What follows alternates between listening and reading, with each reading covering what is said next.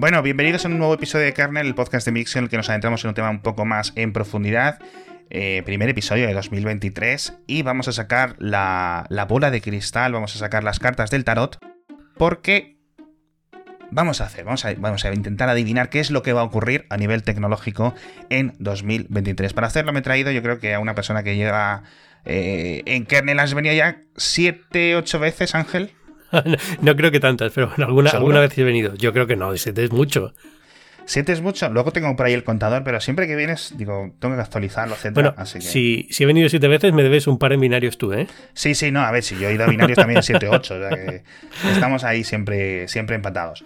Entonces, 2022 ha sido un año muy caótico. Justo ahora lo que estamos acabando, entre comillas, ¿no? Se sienten, por ejemplo, estas cosas de principios de enero se sienten como cosas de 2022 realmente, ¿no? Los despidos de Amazon, los de Microsoft, los de, los de Google, etcétera. Se sienten como cosas que eh, deberían de haber sucedido técnicamente ¿no? en, en, en, 2022. Y hemos visto un montón de tendencias, por ejemplo, a nivel de los eh, creadores sintéticos, que a lo mejor si hubiéramos grabado en 2022 no lo hubiéramos dicho, ¿no? No hubiéramos dicho tanto, eh, obviamente, ni Stable Diffusion, ni ChatGPT, ni nada. Entonces, esto es un poco os voy a ser sincero, no tenemos ni idea de lo que va a ocurrir. Si tuviéramos idea de lo que va a ocurrir, estaríamos invirtiendo en bolsa, no grabando un episodio, ¿verdad? bueno, tal y como va la bolsa, a veces incluso sabiendo lo que va a pasar, tampoco te creas que, que mejoraría sí. mucho las oportunidades. Sí, entonces tenemos aquí algunos puntitos básicos para ir contando, ¿vale? Y vamos a ir uno a uno y yo creo que lo que, lo que vaya saliendo. El primer tema que te quiero comentar es cómo ves tú que a finales de este año va a estar la situación entre TikTok, YouTube, Instagram, todos estos vídeos cortos, esta nueva forma que la gente le sigue diciendo redes sociales, pero no son redes sociales, ¿no? Eh, ¿Cómo crees que va a cambiar la situación?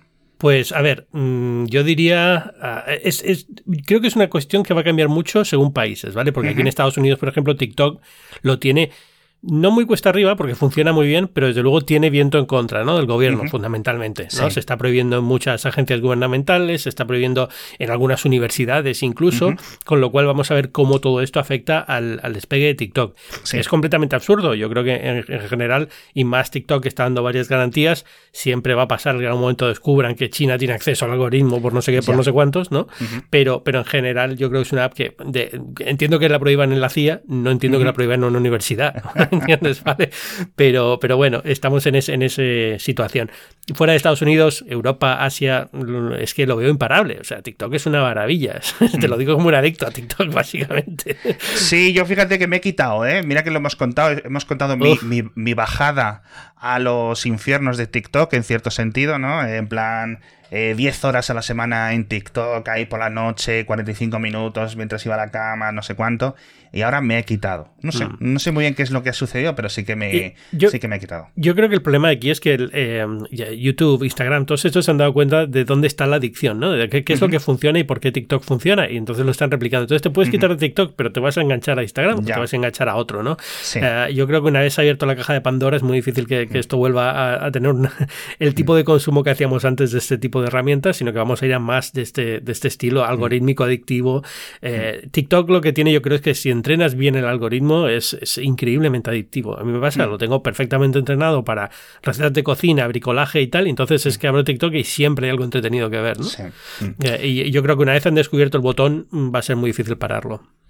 Sí, a mí me preocupa que le pueda pasar un poco como a Snapchat, que Snapchat tuvo un momento eh, dorado, por decirlo así, hace como unos 5 o 6 años, a pesar de que ahora es mucho más grande y Snapchat sigue siendo algo imparable y algo es, un, es una plataforma que sigue creciendo muchísimo a nivel mundial. En España desapareció mm, de un día a otro, ¿no? Cuando salieron las historias en, en Instagram. Pero sí es cierto que en un montón de países, tanto de Europa como de Asia, como de América, etcétera, Snapchat sigue usándolo. Pero digamos, Facebook o Meta encontró la forma de contrarrestar ese ascenso de, de, de, Snapchat. Y yo creo que con TikTok, a través de lo de los Reels y no sé qué, y que si matan Instagram, etcétera, que nos reímos mucho y los usuarios de Instagram se quejan, pero yo creo que si Facebook sigue a tope, el Adam Mosseri, este, el jefe de Instagram, etcétera, siguen a tope, es porque les está funcionando. Es porque la gente cada vez está más tiempo dentro de Instagram o porque ganan más dinero eh, con este tipo de contenido o lo que sea. Con lo cual va a llegar un momento que sí, algunos memes, algunos vídeos, algunas chorradas que en TikTok están antes, porque es digamos donde está la semilla, y que luego te encuentras el mismo vídeo eh, haciendo las rondas en los reels de Instagram dos semanas después. Perfecto. Para muchas personas eso ni le importa, ¿no? Sí, tampoco es que sea un contenido que tenga que consumirse en el momento, ¿no? Porque son esas cosas como muy... Hombre, cuando te vas más a tendencias que pasan, a modas que pasan muy rápido, el baile de turno que dentro de tres días ya nadie lo va a hacer, quedas muy raro si lo haces tú, pues, pues eso sí, pero en general yo creo que es, un contenido que perfectamente una vez lo haces en una red pasa a la otra muy fácilmente. y, lo que tú dices es cierto, es decir, Meta lo tiene enfiladísimo, sabe lo que quiere hacer y está dispuesto a, meterlo, vamos, como sea, con calzador, ¿no? Entonces Reels, eh, eh, tal y como está pensar la UX incluso, cuando empiezas a meterte en Reels es muy difícil salir de Reels, ¿no? De repente te has quedado en ese, en ese bucle de, de vídeos infinitos que ya no estás en el Instagram tradicional y, ni te has enterado, ¿no? Pasa cinco minutos y dices, ay, si no estoy viendo a mis amigos en los stories, estoy viendo gente haciendo cosas en los vídeos. Exacto. Exacto.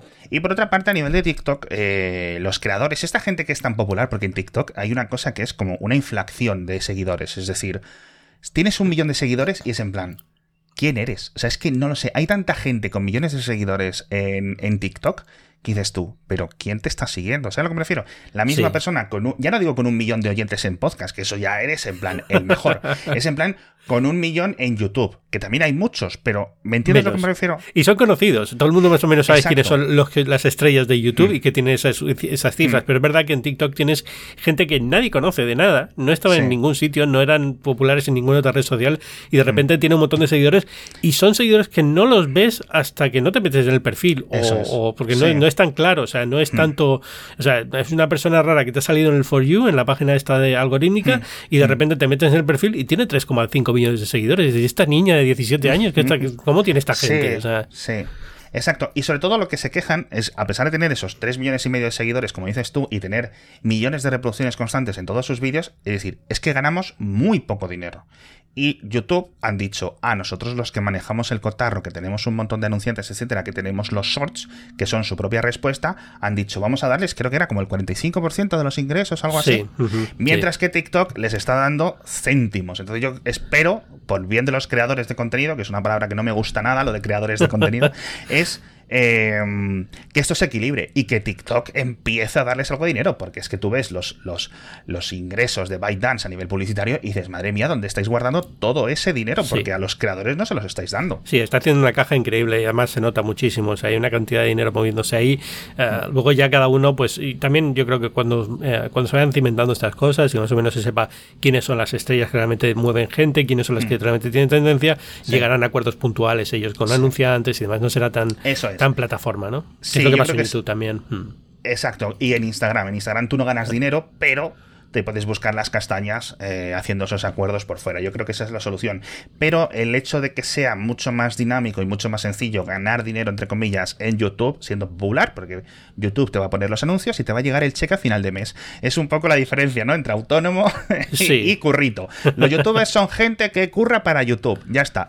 y los twitcheros por eso siempre están quejándose. Es como el resto de personas que se quejan de su jefe. Es que mi jefe me ha cambiado las condiciones, es que no sé qué. Ah, chico, búscate los anunciantes tú por tu cuenta, ¿no? Ah, aquí recomiendo a cualquiera que realmente quiera trabajar y no ganar dinero, podcasting es lo mejor, sin duda alguna. Luego tenemos el patrocinador, ¿eh?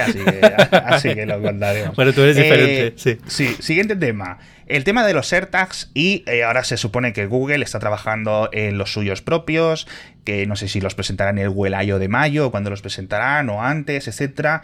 Yo creo, y esto lo estamos comentando Matías y yo en Cupertino cada 10 minutos, eh, rezamos, ponemos diferentes velas a diferentes santos para que sean compatibles como el Matter y el Thread, y que los AirTags los puedes detectar desde un Android y desde un iPhone puedes detectar los que fabrique Samsung y los que fabrique eh, Google o quien sea. ¿Tú esto lo ves en el horizonte o, crees que eh, Desde el punto de vista técnico se podría hacer perfectamente compatible, incluso a través de Matter, como has dicho tú, otros, otros protocolos, pero en general eh, tampoco creo que sea un negocio, o sea, es un negocio para Apple, imagino que es bueno, porque esto cuesta fabricarlo tres duros, ¿no? Y lo venden y lo venden a 25 dólares o lo que sea. Pero, pero bueno, tampoco es que sea un gran negocio, es decir, al final una vez tienes las cinco cosas que quieres seguir más o menos identificadas, tampoco es una cosa que vayas a poner en 50.000 en 50.000 sitios. Yo creo que está bien que venga Android, que Android tenga una respuesta. Y sí, imagino que serán compatibles hasta cierto punto. Es decir, aquí la gracia es que no estará tan integrado como, como AirPod, ¿no? Como los AirTags, los AirTags, que sabe exactamente dónde está, está integrado a nivel del sistema, tienes la red esta que te ayuda a buscarlos, mientras que a lo mejor en Google vas a tener que tener una aplicación abierta, cualquier cosa de estas, ¿no? Pero, pero bueno, en general yo creo que, que, que hay una posibilidad de que sea interoperable, no creo que de entrada lo vaya a ser.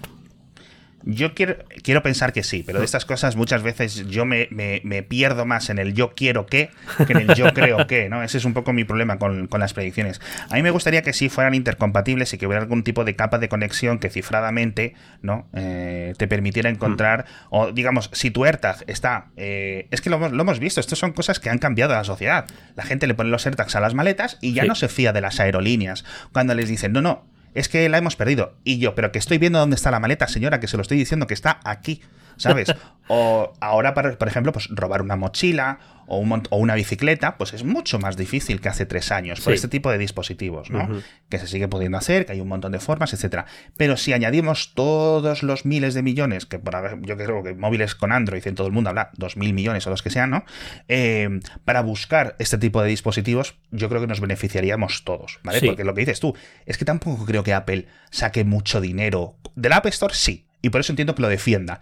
Pero de los AirTags, ¿sabes a lo que me refiero? Es, un negocio muy pequeño. Sí, lo que tú dices eh, al final tiene, tiene sentido. Es decir, hay países donde Apple es muy minoritario. Entonces, la red de búsqueda de Apple, pues tampoco te va a solucionar muchas veces tanto. Si lo abres a Android en España, por ejemplo, que muchísimo más Android, pues será mucho más rápido y mucho más eficiente encontrar estas cosas. Aunque también las encuentras si tienes un AirTag y tienes un iPhone, ¿no? Pero, mm. pero al fin y al cabo, eh, eh, que, que, llegue Android me parece lógico y va, va a ser un, mm. digamos, un paso importante dentro del ecosistema de Android. Va, va a meterse además como churros a millones, porque imagino que salvo que Google haga alguna cosa muy rara para que sea propietario, esto lo van a poder fabricar cualquiera y vamos a ver el equivalente de los AirTag en Android a tres duros, o sea, ¿verdad? Si esto cuesta nada fabricarlo, o sea, no, es muy complicado. Mm. Con lo cual vamos a tener millones de esos. A lo mejor si tienes millones y Apple ve una forma en la que se puede beneficiar también ellos, a lo mejor si empiezan a hablar entre ellos y a interoperar, ¿no? Mm. Yo espero que haya la típica aplicación que sí los encuentre, aunque Apple directamente no lo soporte, etcétera. Lo que creo que está menos claro es el tema de la ubicación, esa súper exacta que vas con el iPhone como si fuera una brújula. Exacto. Buscando el AirTag. Eso yo no sé si sería intercompatible, pero realmente creo que no importa. O sea, creo que el primer paso es, por favor, quiero saber dónde está mi maleta. ¿Sabes? Eso es lo tipo de cosas. Eh, por cierto, hablando de, movimientos, etcétera, em, hemos visto un año por una parte, estupendo para Tesla y coches eléctricos, etcétera, un crecimiento increíble, unas ventas de leche, pero acabó el año raro, ¿no? Con esas. Eh, Fantástico para Tesla si no eres accionista de Tesla, evidentemente. exacto, exacto, exacto. Em, eh, pero bueno, aún así la acción de Tesla sigue siendo brutal. Por lo visto está la gente diciendo, no, ahora es la mejor. No es que sea la mejor no, no, quería referirme a la mejor eh, etapa o la mejor época para comprar acciones de Tesla. De nuevo, yo ni tengo, ni he comprado, ni voy a comprar nunca, ni nada.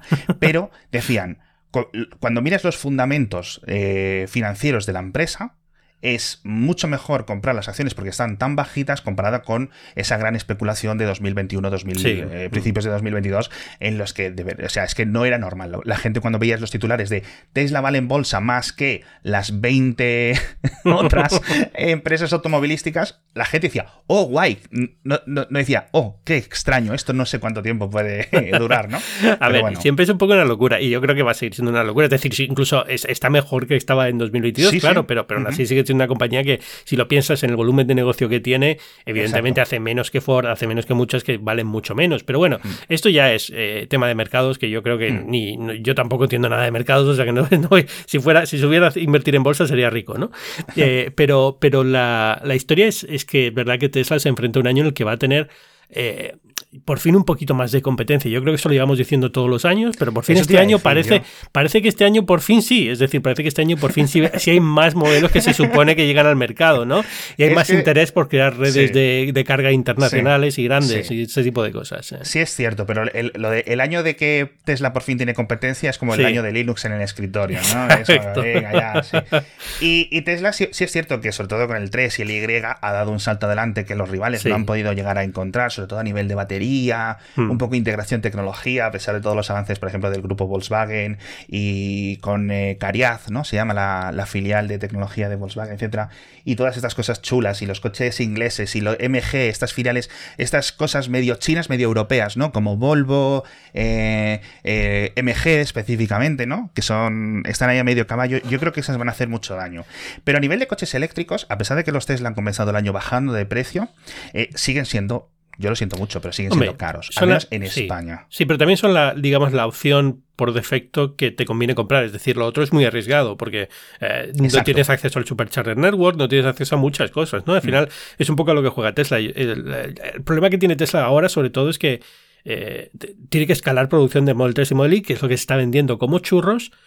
Pero, pero las otras cosas que tiene están como el Cybertruck, vete a saber si lo vemos o no. No, claro, no, no, Sí, eh, el- efectivamente. El, el roster se ha perdido en, en- en una nube ahí que no se sabe dónde está. Elon es un Musk poco hace extraño, como sí. 10 18 meses que no habla del, del roadster y Claro. luego lo del robot, el Optimus y el no sé y, qué. y todo eso que, que era, que era un poco para inflar la acción porque no tiene sentido ninguno, a ver dónde acaba. Yo creo que Elon Musk, de todas formas, este va a ser un año muy interesante para estar pendiente de Elon Musk, ¿no? Y Sí, entonces vamos a ver cómo, cómo acaba esto. Incluso si quieres Sí. lo, lo- lo enlazamos ya con Twitter y demás, pero yo creo que, que va a ser un año en el que Elon Musk, Sí. eh, mm, no, sé, no sé qué va a pasar con él, pero algo tiene que pasar. Es decir, no es estable esta situación. Sí, sí. Pero a nivel de coches eléctricos, antes de ir a lo de Twitter, eh, obviamente, en- tanto en China como en la Unión Europea como Estados Unidos, que son los tres grandes mercados en ese orden de, de coches eléctricos, eh, obviamente cada año es más y más y más y el porcentaje de ventas sigue siendo más. Pero es que hay unas grandes diferencias. Por ejemplo, en China, 20-25% de los coches que se vendieron en 2022, no sé si es realmente esa cifra, pero por ahí anda, eran eléctricos. En España, 4%, 5%. Eh, Ahora ya no, pero hasta hace poco se vendían más coches eléctricos en Portugal que en España. Es por favor, pero ¿qué nos está pasando? Y dices, no es que en Portugal tengan una renta per cápita muy superior a la española, es que es inferior incluso aún. Con lo cual, la excusa de la renta no, no acaba de, de cuadrar, ¿no? No. Eh, yo creo Es que, muy que raro. por tu- por- hay muchos, muchos factores, ¿vale? Evidentemente, el red Mm. comercial, eh, interés del público y demás, pero Portugal también tienes una situación muy concreta, que es que Portugal, pues con un coche eléctrico, le- la autonomía en coche eléctrico te da para ir muy lejos. En Portugal prácticamente te recorres el país de arriba abajo, ¿no? Mientras que en España a lo mejor justo se queda en ese momento que es un poco corto para ciertos trayectos y demás, ¿no? Pero, por ejemplo, hay muchas zonas en España que están perfectamente capacitadas para hacer un boom del, del coche eléctrico. Las islas, por ejemplo, yo que soy de Canario, yo es que no entiendo cómo Gran Canaria no está ya de forrar de coches eléctricos. Si es que nunca vas a hacer más distancia que la que tiene el coche eléctrico más barato del mercado en autonomía, Sí. jamás. O sea, es Sí, sí, imposible. Te da para dar la vuelta a la isla cinco veces.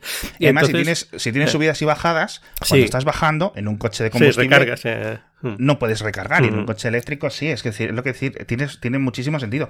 Pero aún así, siguen y nada. Y es que, eh, tanto en el grupo de Telegram como en general, lo seguimos comentando tal. El Dacia Spring está muy bien. El Renault Zoe, yo soy fanboy del Zoe. Ahora lo van a matar, lo van a cambiar por uno medianamente equivalente que va a ser el Clio, que no sé qué, dentro de dos años o no sé qué. El Fiat 500 eléctrico, Mm. también muy buenas ventas. De hecho, creo que Stellantis, el grupo Stellantis, lideró ventas de, de coches eléctricos en España. Pero aún así, dices, es que el mínimo coche decente, ya te estoy hablando un coche como lo que yo puedo buscar, ¿no? Para cinco personas, grandón, pero tampoco me interesa que sea muy grande, ¿sabes lo que me refiero? Y es que dices, es que son 45, 50, 55 mil euros. Y dices, es que no, lo siento mucho, pero es Ya. que no, no, no, no, no, no, no, Ahí, ahí puede haber un una situación de también de, de lo que de expectativa del mercado y lo que se requiere. Es decir, en China se vende muchísimo auto eléctrico, pero probablemente los coches eléctricos que se vendan en China sean muy, muy, muy baratos y para un tipo de trayecto muy concreto, ¿no? Dentro de ciudad urbano y demás. Hay, mientras que en hay, España hay de no. todo, hay de todo. La verdad que China ya tiene, claro, es un mercado electrificado eh, mucho más eh, diversificado, ¿vale? Es decir, tienes coches como los Wuling, estos minis, que son un poco urbanos para hacer cositas así, pero es que tienes todos la gama de BID, que es súper grande, con un montón de dispositivos, los NIO, que siguen siendo estas berlinas un poco más grandes, pero más modernas, luego tienes los Tesla, tienes un montón. O sea, es que hay tantos fabricantes que te pierdes realmente, ¿no? Y, y en España tienes cosas men- relativamente baratas como este SMG que comentaba, que están fabricados en China, aunque vengan con esta marca británica. Tienes los Polestar, que están dentro de los estos. Pero de nuevo, las opciones estas del entre 18, porque eso de el Dacia Spring que va a costar 12.000 euros, ¿no? Eso realmente serán 18 20, sí. Son 18 20. El Zoe para que si es de primera mano, no sé qué, o sea, si es un coche que compras en el, concesionario, etcétera, 25 30. Y esos son coches que sí, que si eres una persona, una pareja, etcétera, te valen, pero es que en combustible es la mitad. Si eres un taxista, ahora mismo yo no entiendo qué haces comprándote un coche de combustible. Mm. Por cierto, cada vez veo más Ionic 5 en Madrid de taxi. Es un cochazo. Ese es el coche eléctrico que más me gusta a nivel de Pero bueno, yo espero que por favor que no nos quedemos atrás, porque es que es una locura lo de los coches eléctricos en España. Cada año es más, más inexplicable. Eh, antes de ir a lo de Twitter, porque a lo mejor nos tiramos como 200 horas con lo de Twitter. Eh, temas de videojuegos, por ejemplo. Eh, yo creo que la gran historia de este año que acaba es el videojuego remoto, ¿vale? el, tanto la parte positiva, los GeForce Now, el Xbox eh, en la nube, etcétera, y la negativa es el Stadia. Sí. Pero Stadia, a nivel tecnológico, estaba muy bien. Funcionaba muy bien. Estaba. Y tal. Exacto. Entonces, yo creo que GeForce Now va a seguir adelante, la gente se va, va, a seguir comprando, lo del Xbox con estos pases, etcétera, va a seguir creciendo. Y cada vez menos, veo menos sentido que la gente lo va a seguir queriendo para parte de los jugadores a tirar de este tipo de consolas eh, en remoto que no requieren esos 600 euros para comprarte una PlayStation 5, que seguimos aún con, problemas para encontrarla, tío. Bueno, teóricamente este año se acabarán los problemas, o eso dicen, vamos a ver qué, pasa, ¿no? Pero, pero, pero es verdad. A ver, todas estas cosas están como en el punto este en el que puede pasar o puede no pasar que empiecen a convertirse en la opción mayoritaria, ¿no? Están justo en ese momento que, bueno, todavía es un poco incómodo estos servicios. A mí me sorprendió mucho que haya echado el cierre, siendo Google, yo creo un tema completamente un fallo de estrategia enorme, no era fallo de técnico ni problema técnico, funcionaba bastante bien. Eh, ahí tienes a GeForce Now, eh, Nvidia, que lo está haciendo muy, muy bien. Eh, pero todavía está en ese punto limitado de, bueno, es que tienes que tener una conexión muy buena, es que tienen que alinearse los planetas para que la conexión te vea lo suficientemente buena como para jugar bien, ¿no? Es decir, no para jugar aceptable, sino para jugar bien. Aceptable juegas bien en casi todo. Pero yo, por ejemplo, eh, fan absoluto de, de Xcloud, de Microsoft, eh, del Game Pass, porque, pero bueno, eso, eso digamos que es, es, otra cosa porque te permite descargar el juego en la consola, te permite hacer muchas cosas que te, ahorran el, el paso de, de, jugar en la nube. Pero si juegas en la nube funciona aceptablemente bien. No perfecto, no una maravilla. A veces te quitan las ganas porque justo en ese momento no estaba respondiendo muy bien el servidor o lo que sea. Entonces eh, le falta ese punto de decir, bueno, ahora sí está bien, ahora sí que se puede jugar a todo, ahora se juega bien, que a lo mejor llegará o no llegará, pero vamos, va a depender mucho de 50.000 mm, factores y a veces factores que van a ser puntuales para cada mes. O sea, es que lo mismo ese día tienes una mala conexión con el servidor y no hay nada que hacer. O sea, no, Y esa, esa parte te la soluciona tener una consola física o un gaming, o un PC de gaming o lo que sea. Pero es verdad que para muchos tipos de jugadores estamos ya a un nivel que vale perfectamente una, lo de la nube. Mm. Exacto. Y es que realmente si quieres jugar a esos niveles que te permite el GeForce Now de 20 euros al mes, te tienes que gastar 2.000 euros en un ordenador. Realmente. O sea, Y más el contando el monitor, contando con un montón de cosas. Así que, así que bueno. Eh, por cierto, yo creo que la gran noticia de todas formas de videojuegos el año pasado, la Steam Deck.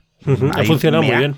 Súper sorprendido. Está todo el mundo muy contento con la, con la Steam Deck. Mira, mira tú que yo no estoy pensando en comprar una Steam Deck y no es que yo sea especialmente jugo ni nada, pero tengo ahí un catálogo de Steam que nunca puedo jugar. Como tengo un Mac en casa y tal, pues tampoco es que le saque mucho partido a, lo que tengo en Steam. Y el, la Xbox está muy bien y la tengo la PlayStation 5 también y todo muy bien, pero es verdad que hay juegos de PC que no puedo jugar casi nunca porque, hmm. porque eh, se tiene que alinear todo para que tenga un PC lo suficientemente potente, ¿no? Tengo un PC de andar por casa para probar cosas de aplicaciones y tal, pero no es nada que me hmm. permita jugar. Entonces estoy ahí tirando GeForce Now de vez en cuando, tiraba de Stadia, ahora ya no, entonces tengo que, tengo que ver ahí cuál que hago y Steam Deck es, en ese sentido es bastante apetecible, ¿no? Tiene como muy buena, muy buena prensa y muy, buen, eh, muy buenas eh, reviews de los usuarios y tal. O sea, yo creo que es un, ha salido un producto muy, muy bueno.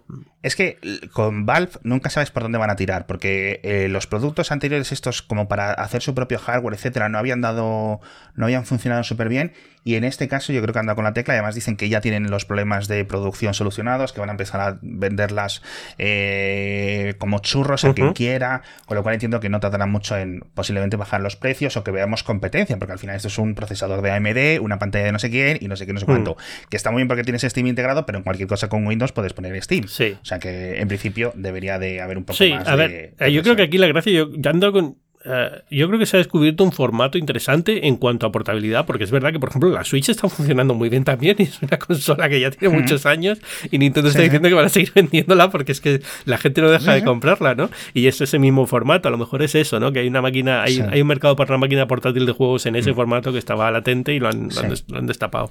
Sí, a mí me parece muy interesante eso, que lo puedas conectar a tu eh, monitor, lo que mm. necesites y, simplemente utilizarla como caja de ordenador para jugar, ¿no?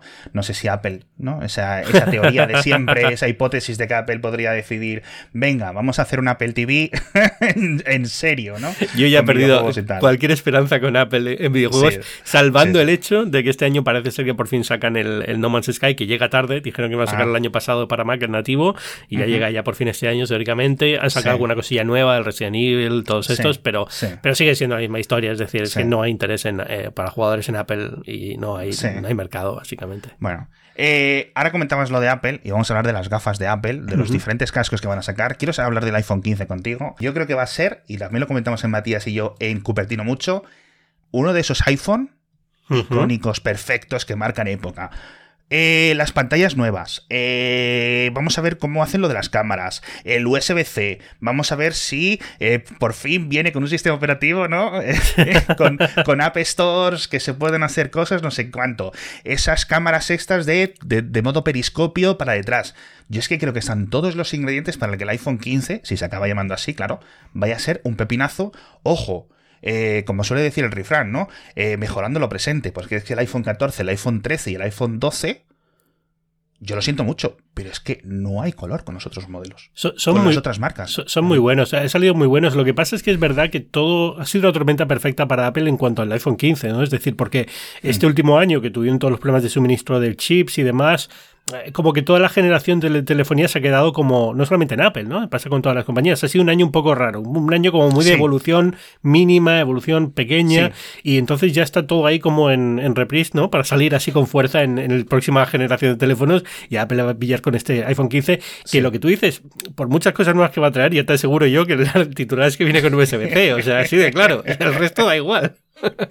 pero, pero sí, va a ser un cambio, eh, porque el, salto USB-C, lo de las cámaras, todo mm, va, a quedarse como estos mm. teléfonos que marcan generación, ¿no? que marcan mm. un poco el, los próximos cinco años. No, no, sé si hay un rediseño enorme, pero desde luego va a ser el el teléfono pues eh, al nivel de que fue hmm. pues no sé el iPhone 6 o el iPhone X o el de, ese, de, ese, estilo no que el iPhone 4 que también fue un como hmm. un cambio un cambio grande que marcó digamos la generación pues yo creo vamos por ahí vamos a, va a ser un año como icónico para el iPhone. Yo creo que yo creo que sí. Y en cuanto a los cascos de realidad virtual sabemos que unos van a salir ya aunque solo sea por desgaste, porque, porque Apple ya diga, Mark Gurman, por favor, descansa ya los domingos, deja de enviar el boletín diciendo que va a salir, ya puedes descansar, eh, un poco como Frodo al final del Retorno del Rey, ya se acabó.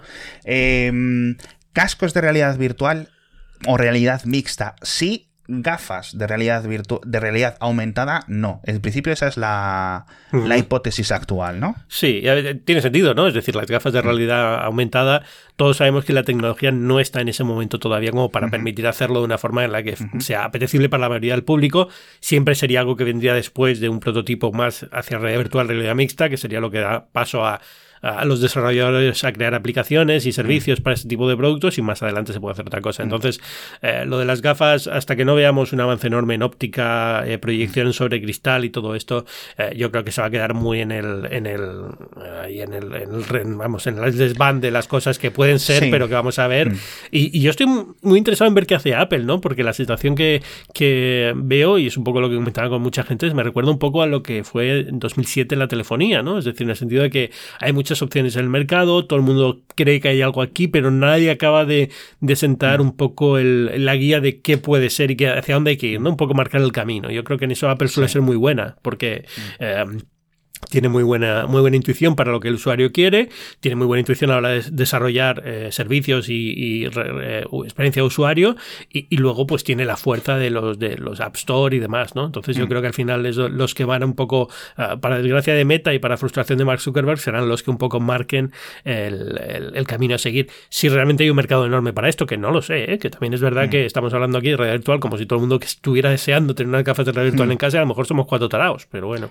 Yo es que creo que es un producto que no es para mí, o sea, y además menos a esos precios que múltiples fuentes van diciendo lo mismo, ¿no? De esos dos mil y pico, tres mil euros, eh, medio sustituto de un monitor, medio para hacer cosas en tu casa de una forma un poco más ampliada, eh, medio para videojuegos, medio para experiencias eh, sociales, cosas así. No sabemos muy bien por dónde van a tirar. Al final el Apple Watch, ¿te acuerdas? ¿No? El propio Apple Watch cuando salió era en plan, mira, vamos a hacer esto, no sabemos para qué lo va a usar la gente. Y luego al final ¿Para qué lo usa la gente? para contar los pasos, para rellenar los círculos mm. y para encontrar los satélites en este caso, ¿no? Sí, pero le llevó, le llevó tres o cuatro años dar con esa con ese caso de uso, mientras que el iPhone fue prácticamente desde el primer año, eh, sabían muy bien. Yo, creo que va a ser un producto más en el estilo del Apple Watch, que va a tardar mm. un poco en encontrar el camino, eh, mm. pero, pero que va a funcionar igual de bien que el Apple Watch en ese sentido, ¿no? Que es decir, al principio va a haber una cantidad de gente que dice no sé para qué quiero esto, y al final mucha gente lo va a querer, lo va a usar. Eh, todo esto va a depender mucho de cómo lo lancen, el tipo de caso de uso que tengan, por qué ven que hay un mercado para un público de 3.000 euros, entonces ahí es donde vamos a ver eh, qué, tiene Apple guardado. Es decir, ¿por qué se han dado cuenta de que aquí pueden lanzar un producto de 2.000 euros o 3.000 euros y se va a vender? Y a lo mejor es que mm. tienen ya preparadas algunas experiencias muy interesantes o herramientas interesantes mm. que, evidentemente, juegos, eh, lógico, eh, lo que tú dices de pantalla grande, pues a lo mejor también, ¿no? Esta idea de, bueno, te puedes ver Netflix en una pantalla como si estuvieras en el cine tú solo. Hemos dado con un tema de ergonomía que nadie más ha dado. O sea, lo que ahí espero sobre todo es ese no sé cómo decirlo, esa sensación tan Apple, ¿no? De cuando hacen un producto que te, enseñan algo que no se te había ocurrido hasta ese momento. Por ejemplo, recuerdo que en el Apple Watch fue la corona digital esta, que al final no deja de ser una tontería, ¿no? Pero, pero fue el momento que la anunciaron, todo el mundo era como, wow, nadie se esperaba esto, ¿no?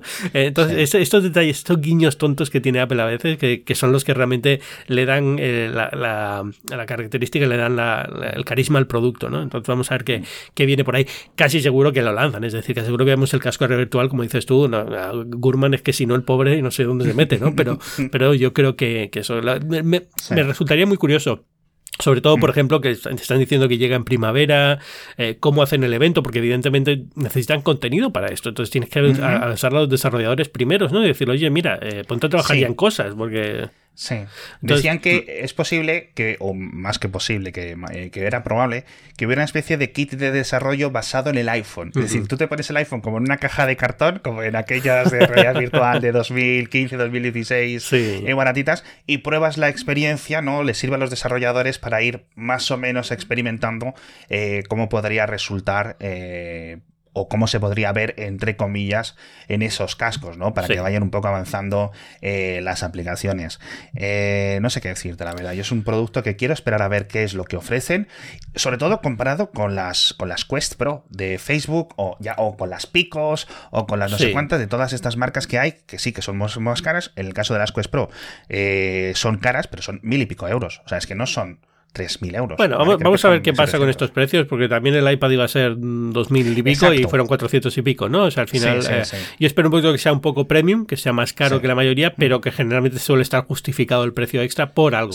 Aparte, más allá del diseño la marca y tal, sino porque tiene alguna característica técnica que no, que no tiene el otro a ese, nivel de precio. Entonces, eh, yo sobre todo, eh, lo que tengo es curiosidad. Como alguien que lleva siendo Apple veintitantos años profesionalmente, lo que tengo es curiosidad por ver cómo hacen un lanzamiento de estas características. Porque el Apple Watch es un lanzamiento puro Tim Cook, ¿no? Digamos. Pero bueno, ya todavía tenías ahí la coletilla de Steve Jobs hasta cierto punto, no sé qué, tal. Muy Johnny. sí, muy, Johnny, Ive. Es más Johnny Ive. Y ahora ya no tienes esa figura de Johnny Ive en, Apple, ¿no? Entonces, esto es un producto que viene, mm, que va a ser diferente y me va a gustar ver un poco de eso, de qué personalidad tiene el producto, ¿no? Cómo se lanza y cómo se, cómo, se presenta al público algo que realmente de entrada obliga a la gente a ponerse un casco en la cabeza que no todo el mundo quiere hacerlo, no todo el mundo lo ha pensado mm. hacer. Eh, hay mucha gente que no lo ha hecho nunca y ni siquiera sabe cómo va esto, lo ve en las películas y dice, bueno, pues no será, no será tan interesante. Pero luego es verdad que tienes las quests, yo por ejemplo las quests a familiares, amigos y tal, que no tienen ningún interés en la realidad virtual, eh, les enseño las quests, les pongo un juego de boxeo y se lo pasan bien. Es decir, entienden que hay algo ahí que a lo mejor no se habían dado cuenta que, podía ser interesante. Mm, sí. Eh, toca esperar. Y me da mucha pena porque cuando se presenten, seguramente ocurra que haya esa presentación en primavera de nuevo, no es que lo sepamos, es que es más o menos lo que encaja y lo que van contando, etcétera, y que el dispositivo salga un tiempo después. Que mm. esto también pasó con el Apple Watch, ¿no? Lo, lo, lo enseñaron y dijeron, venga, hasta luego, en, cinco meses te lo compras, y, con, el, iPhone también, si lo piensas, porque lo lanzaron a finales del año y lo presentaron al principio. tiene sentido, es decir, y con el Apple TV también en su momento. Pero todo mm. esto tiene sentido porque tienes eso, sobre todo. Yo imagino una gran presentación porque eso hay que contarlo desde cero, es un producto completamente nuevo. Luego la WWDC, la conferencia de desarrolladores, donde todas las herramientas para crear cosas para este producto estarán presentes. Y ya luego en septiembre, octubre, cuando sea, el producto que llega a las tiendas y con un catálogo ya de cosas que hacer y de servicios y herramientas. ¿no? Entonces, tiene sentido en ese sentido, en, la línea. Podrían anunciarlo perfectamente en la WWDC también, junto con las herramientas, pero bueno, si se hace un evento. es primavera. Sí, técnicamente es primavera, es cierto que podría ser y a lo mejor es ese, es ese, pero yo creo que también un evento propio tendría sentido también, ¿no? Porque tienes que enseñar el prototipo, mostrarlo, eh, eh, eh, le va a quitar mucho protagonismo al resto de cosas que mm. tengas en WWDC de otra forma, ¿no? Que a lo mejor tienen que anunciar un Mac Pro en algún momento de este año, creo, o sea que es que tampoco es, tampoco se puede diluir tanto el producto. Sí, y yo a nivel de lo que es el, concepto este de la realidad virtual social, de este metaverso raro, que es que me da hasta tirria a mí esa, esa palabra, eh, yo no sé hasta qué punto tendrá mucho crecimiento, ¿no? Pero yo creo que es algo que, se nota mucho que hay muchos intereses en querer metértelo por el gas. Exacto. yo, eso lo veo más como algo de. Si, surge, tiene que surgir, digamos, de forma orgánica por parte de usuarios que quieran hacerlo, no porque Facebook decida que quieres hacerlo, ¿no? Y, yo creo que ahí lo único que puede ser interesante es que si Apple hace algo parecido, que no lo creo, una red social virtual no, no lo veo en el, en el ADN de Apple ni, ni que sea su expertise, pero si lo hacen con que le ponga piernas a los avatares ya tiene los títulos garantizados, o sea que, qué bien. Sí. Eh, más cositas. Eh, Twitter, eh, debacle, resurge. Eh, Mastodon, ¿qué pasa con esto? ¿Tú cómo lo ves? Lo veo muy mal. Yo lo veo fatal desde que llegó Elon Musk. Y cada mm. mes que pasa me lo confirma. Es decir, no he notado nada. De verdad que yo quiero que Twitter funcione y me da igual que sea Elon Musk que lo tenga, como si lo compra yo Donald Trump y es el dueño, dueño de Twitter. Yo creo que Twitter siga funcionando porque yo no puedo replicar lo que yo soy en Twitter. O sea, la persona que me he quedado en Twitter, en otra red social ahora es de cero. O sea, no puedo, no puedo ya. Entonces tiene que funcionar, pero, pero lo veo muy mal. O sea, lo veo, lo veo fatal. Eh, eh, de entrada yo he dejado de pagar Twitter Blue, más que nada porque me lo han quitado. Es decir, eh, como yo pagaba el tier original de Twitter Blue, que eran 3 dólares y pico, cuando ha llegado lo más lo ha cortado ese tier, entonces ya tengo que pagar 10 y no me compensa, tío. Entonces no sé cuánto me queda de cheque azul, pero bueno, lo que me quede. Mientras tanto puedo ser o no ser una persona notable. Eso es, eso es. Eh, yo el tema de Twitter, bueno, sinceramente, yo estoy en un momento en el que ya, o sea, lo sigo usando horas cada día por temas laborales, porque al final es donde hay un flujo de información eh, que no encuentro yo en otra parte, tanto en las múltiples eh, elementos que tiene, que tiene Twitter, y, es lo que hay. Quiero decir, no hay más, ¿vale? Fun. Mastodon tiene un montón de posibilidades. Yo mm. no los. Hay un montón de elementos que, de Mastodon y de Twitter que sí, digamos, son como ese diagrama de Venn, ¿no? Pero Mastodon lo veo mucho más simple, en cierto sentido, que Twitter, obviamente. Ya es que no, tengas ni mensajes privados, ni los espacios, ni tantas cosas, ¿no? Sino que es en plan. Para mí, Mastodon es más blogs que Twitter, redes sociales, etcétera, esas cosas así. Es más RSS y cosas así que un, que un Twitter y que un cosa así. Se pueden construir un montón de cosas y una vez que están esas infraestructuras, encima se pueden hacer cosas súper interesantes.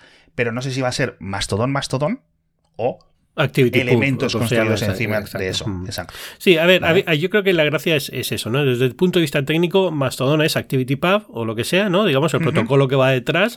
y ese protocolo no permite solo hacer este tipo de aplicaciones, sino otras más complejas, incluso podcasts o blogs o lo que sea, ¿no? Entonces, sí, todo lo que se construye sobre eso puede acabar dando algo o haciendo algo, ¿no? Entonces, mm. yo creo que Mastodon está en un momento en el que le falta buenos clientes, es decir, le falta buenas algo que le permita usarlo fácilmente eh, como usas Twitter, o por lo menos como Twitter te ha enseñado a usar este tipo de redes sociales, ¿no? Entonces, hasta que no exista esa experiencia, vamos a ver si ahora los de Tweetbot, que los han echado de Twitter, por así decirlo, pues no les queda otra que hacer un buen cliente de Mastodon. Esto hace que más gente eh, que no tenga inclinación técnica empiece a usarlo. Pero va a ser muy difícil sustituir Twitter para lo que tú usas o Twitter o yo utilizo Twitter. Es decir, somos gente de los medios, periodistas, que utilizaban Twitter de una manera muy específica, que eran, somos, nos guste o no reconocerlo, una clase privilegiada dentro de Twitter, por así decirlo, ¿no? Hemos tenido el cheque azul desde el principio, eh, nos ha solucionado la vida profesional de muchas formas, hemos adaptado nuestra vida profesional a trabajar con una herramienta como Twitter.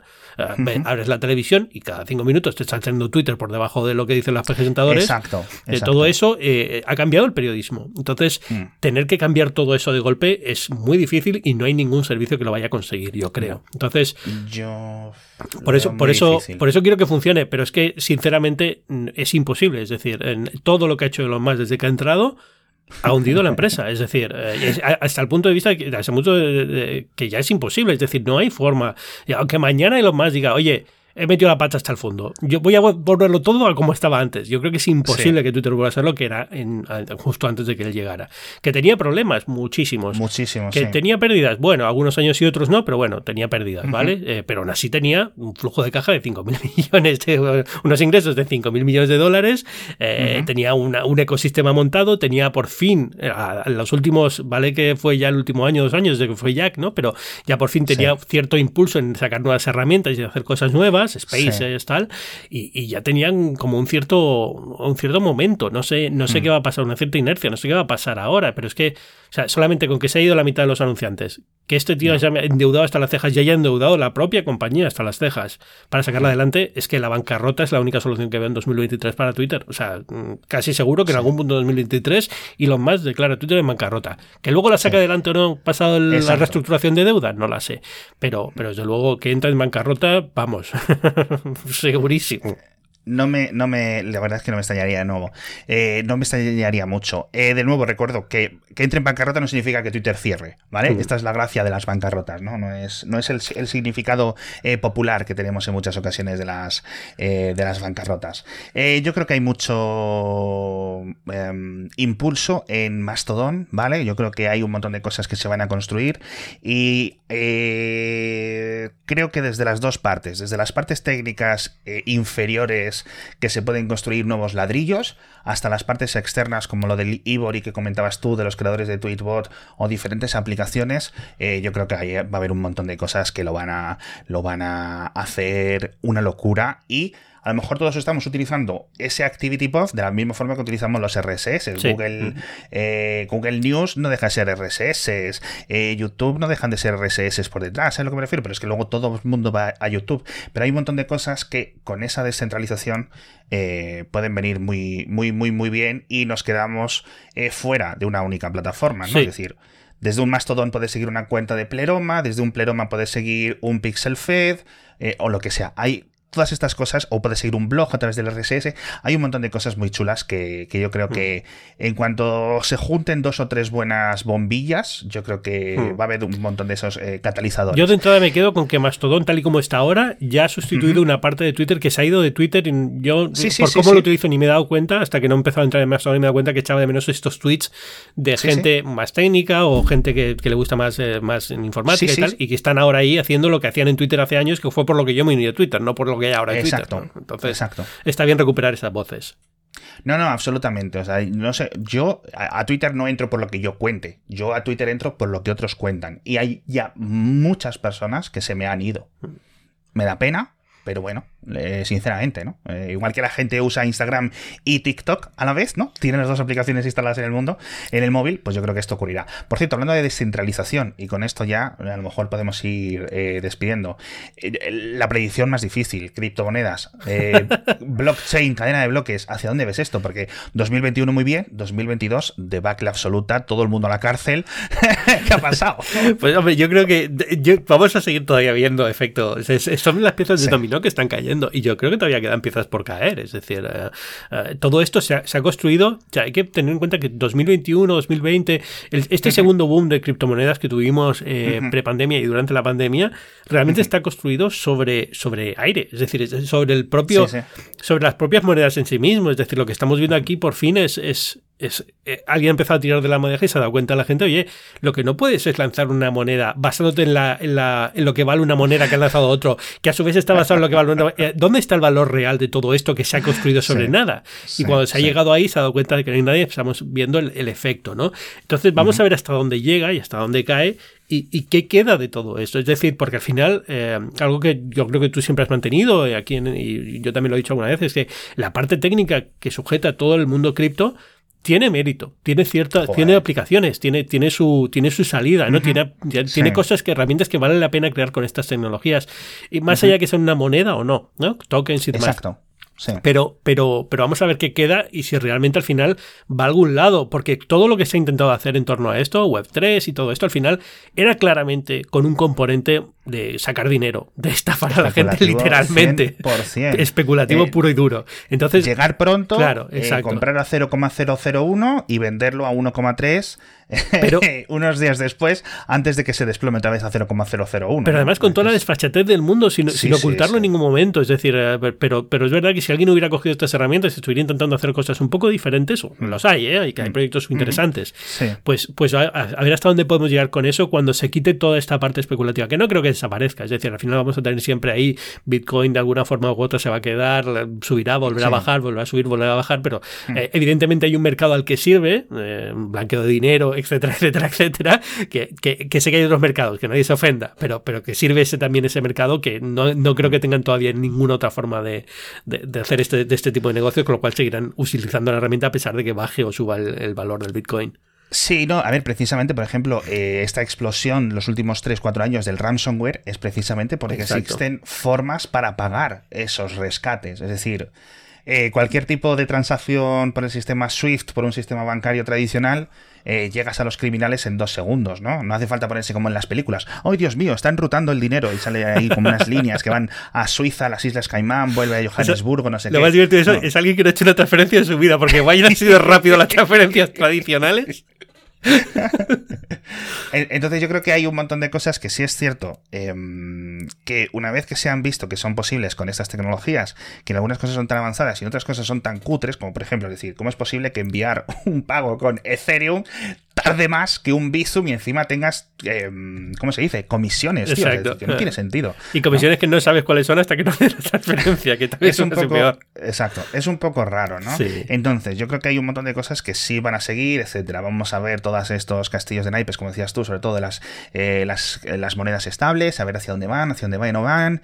Eh, eh, estos elementos centralizados, ahora se supone que Binance, siempre están ahí los rumores, ¿no? Nunca sabes un poco a quién, a quién acabar creyendo, de cómo están de consolidados a nivel interno. A mí es que me da muy mala espina el CZ, el Chan Pensao este, el fundador y el creador de, Binance. Cuesta, cuesta encontrar gente que te dé buen rollo en este mundo, sí, así de claro. Yo creo que eso es la primera eh, red flag que te debe saltar, ¿no? Es decir, si todo el mundo que ves en este mundo es raro, mm, mal asunto, mal asunto. Sí, sí. A ver, a mí, por ejemplo, Vitalik eh, Buterin, el creador tal de vez el único, me sigue pareciendo... Pero me, pero me parece más un Linux Torvalds. Es en plan, yo estoy aquí por la tecnología, esto va a petar, a mí no me importa ser rico y nada, que si tiene, que tiene sus mil millones de dólares el señor, ¿eh? Mm. Porque claro, obviamente. Eh, pero tú le ves ahí y ves los planes de negocio, perdón, los planes de desarrollo tecnológico para Ethereum, ya no solamente con esto de, del mes y la reducción de consumo, que eso es una idea fantástica, ¿no? Pero sí, yo creo que este año, aparte de que ha habido muchas bancarrotas de un montón de empresas mineras de Bitcoin por el tema, la bajada de precio de sus recompensas, además ha subido el precio de la electricidad, con lo cual un montón de... Y además estaban colateralizadas con deudas, no sé qué, Bueno, o sea, ha sido una tormenta perfecta los dominos, como decías tú. Eh, yo creo que va a haber un momento en el que algunos reguladores van a decir, eh, y por ellos me refiero a la Unión Europea, es decir, eh, este tipo de algoritmos, este tipo de cadenas de bloques que consumen tanto electricidad, no se pueden. No se pueden. Y ya está. Y nuestros ciudadanos, eh, obviamente, prohibirlo es más fácil que prohibirlo. Una cosa es la ley, otra cosa es eh, la policía, ¿no? La, defensa de esa ley, ¿no? Eh, pero yo creo que hay un montón de estos elementos de, de, consumo energético, de consumo eléctrico, que va a llegar un momento en que digan hasta aquí. Y luego hay otras redes como el Ethereum, como el Polygon, como un montón de elementos que van a seguir ahí porque a nivel tecnológico, pues son muy sólidas, sirven para hacer un montón de cosas eh, muy chulas que a lo mejor no puedes hacer dentro del sistema financiero tradicional, pero el sistema financiero tradicional también está aprendiendo, dice, ah, vale, pues lo, hacemos así. Y Bizum, por ejemplo, es uno de los grandes eh, ejemplos. Bizum, el único problema que tiene es que debería de haber llegado hace 15 años, porque la tecnología toda estaba ahí, ¿no?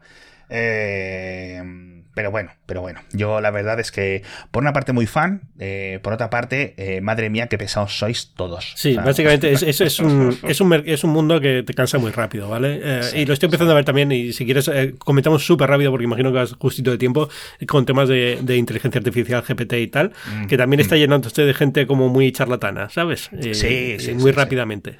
Sí, sí, sí, absolutamente. Tecnologías increíblemente brutales. Yo lo de Stable Diffusion y tal, en casa, como mi mujer es ilustradora, eh, lo vivo de una perspectiva diferente, ¿no? Siempre me están contando elementos tanto legales como de artistas que no sé qué. Yo creo que esto del Stable Diffusion, sí, los DALIs y tal, están para quedarse. Yo no sé si las quejas cuando llegó Photoshop, los fotógrafos se quejaban igual, ¿no? Es en plan, es que ahora cualquier persona puede chiqui. ¿Qué quieres que te diga? Yo, yo que va a ser un año interesante porque vamos a ver por fin implicaciones legales de esto. Vamos a ver por fin mm. los primeros juicios en torno a si eh, tiene sentido poder mm. aprovecharse del trabajo de otras personas para crear mm. derivativo y demás. ¿no? Entonces vamos a ver, va a ser interesante ver la parte legal de eso que está ya por fin en marcha. Es decir, los primeros juicios van a empezar a llegar ahora en los próximos meses y, y sobre todo a nivel técnico, evidentemente, esto va a crecer exponencialmente. Es decir, vamos a ver GPT-4, vamos a ver las siguientes versiones de Stable Diffusion y demás y cada vez va a ser más Mm, preciso, realista, con las limitaciones que tiene la inteligencia artificial, que por supuesto las tiene, ¿no? Pero bueno, mm. están ahí. Yo creo que, en principio vamos a seguir viendo manos con siete dedos y muchos dientes durante mucho tiempo, pero mm. tarde o temprano estas herramientas van a ser lo más, lo más común y más normal del mundo, ¿no? Es decir, como, como el como Clippy en, Word, ¿no? Pues una cosa así, ¿no? Algo que, te esperas de una, de una, herramienta de trabajo en, de, alguien artista o de, o de alguien que escribe o lo que sea, que dices, bueno, pues quiero hacer un artículo sobre esto y te da un template y más o menos tú luego vas modificando, añadiendo lo que sea, ¿no? Pero yo creo que es, muy difícil ya pararlo porque, porque está, todo el mundo sabe lo que, lo que hacen, lo que son capaces de hacer y, lo hacen bien. hay ciertas cosas que lo hacen muy bien. Yo es que creo que, de verdad eh, hay un montón de elementos a nivel eh, gráfico, por ejemplo. haces el personaje, el grupo de personajes principal en un cómic, ¿no? Por ejemplo. Y los fondos, ¿vale? Un cómic de Spider-Man de Marvel. Y los fondos los haces con estas herramientas, porque están ahí de fondo y no te quita tantas horas. De hecho, muchas veces los fondos los harán directamente con galerías y con cosas así, ¿sabes? Y nadie se queja. ¡Ah, Dios mío! Están usando efectos, están usando pinceles descargados de internet para hacer más rápidos los edificios de no sé qué. No, chiqui, eh, lo siento mucho, ¿sabes? Lo que no vamos a tener es al artista dibujando 200 ventanas para una escena. Coge cualquier cosa que haya de fondo y listo, ¿no? Y, yo creo que eso va a ser una complementación, ¿no? Igual que muchos artistas utilizan herramientas digitales, yo creo que esto vendrá a complementar. Los elementos legales deberían de quedar dilucidados eh, en, breve, ¿vale? Efectivamente, pero yo creo que, va a quedar muy bien. El tema de los entrenamientos de las manos, etcétera, es que es cuestión de entrenar. O sea, es que es cuestión de decir, ¿queremos que pinte mejores manos? No te preocupes Aquí tienes un millón de imágenes de manos clasificadas por eh, gente en Filipinas o gente en no sé qué, que hemos pagado 3 céntimos y empiezan a quedar bien las manos. Y después de eso, tocotó. Y después de eso, tocotó. Y pum, pum, pum, pum, pum. Y sobre todo, una vez que están entrenados los modelos, literalmente, por ejemplo, tienes Stable Diffusion en una aplicación para el iPhone. Sí.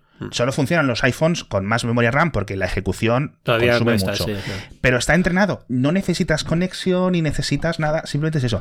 Y hay tantas movidas y tantas variaciones y tantas cosas que esto es una absoluta locura. Que vas a tener un modelo Stable Diffusion para pintar coches para crear coches, otro para crear paisajes, otro para crear no sé qué. Y luego vas a tener eso, la venta de, eh, de, de, las palabras clave con las que se generan, etcétera. Yo creo que eso también va a tener mucho negocio, pero con esa intersección ¿no? entre lo legal y lo tecnológico que yo creo que es eh, súper interesante. Eh, dentro de un año vamos a escuchar este podcast. Yo creo que no hemos dado ni el 20%.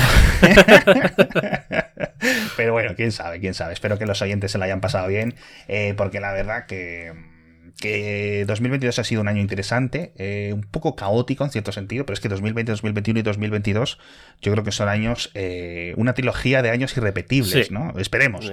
Exacto, esperemos. Yo lo, agrupo todo el mismo, es pre-pandemia, pandemia, post-pandemia, ¿no? Y ahora ya por fin, digamos que ya pueden los años no ser dependientes de la pandemia, aunque seguirán, ¿no? Pero bueno, ya puede ser un poco más como tendrían que ser. Sí. Sí, sí, sí. Pero bueno, esto ya ha cambiado, mucho más trabajo remoto, mucho más cosas así. No sé el tema de los la falta de componentes, cómo irá quedando. No sé si tendremos otro barco que se ha, quedado atravesado en el canal de Suez.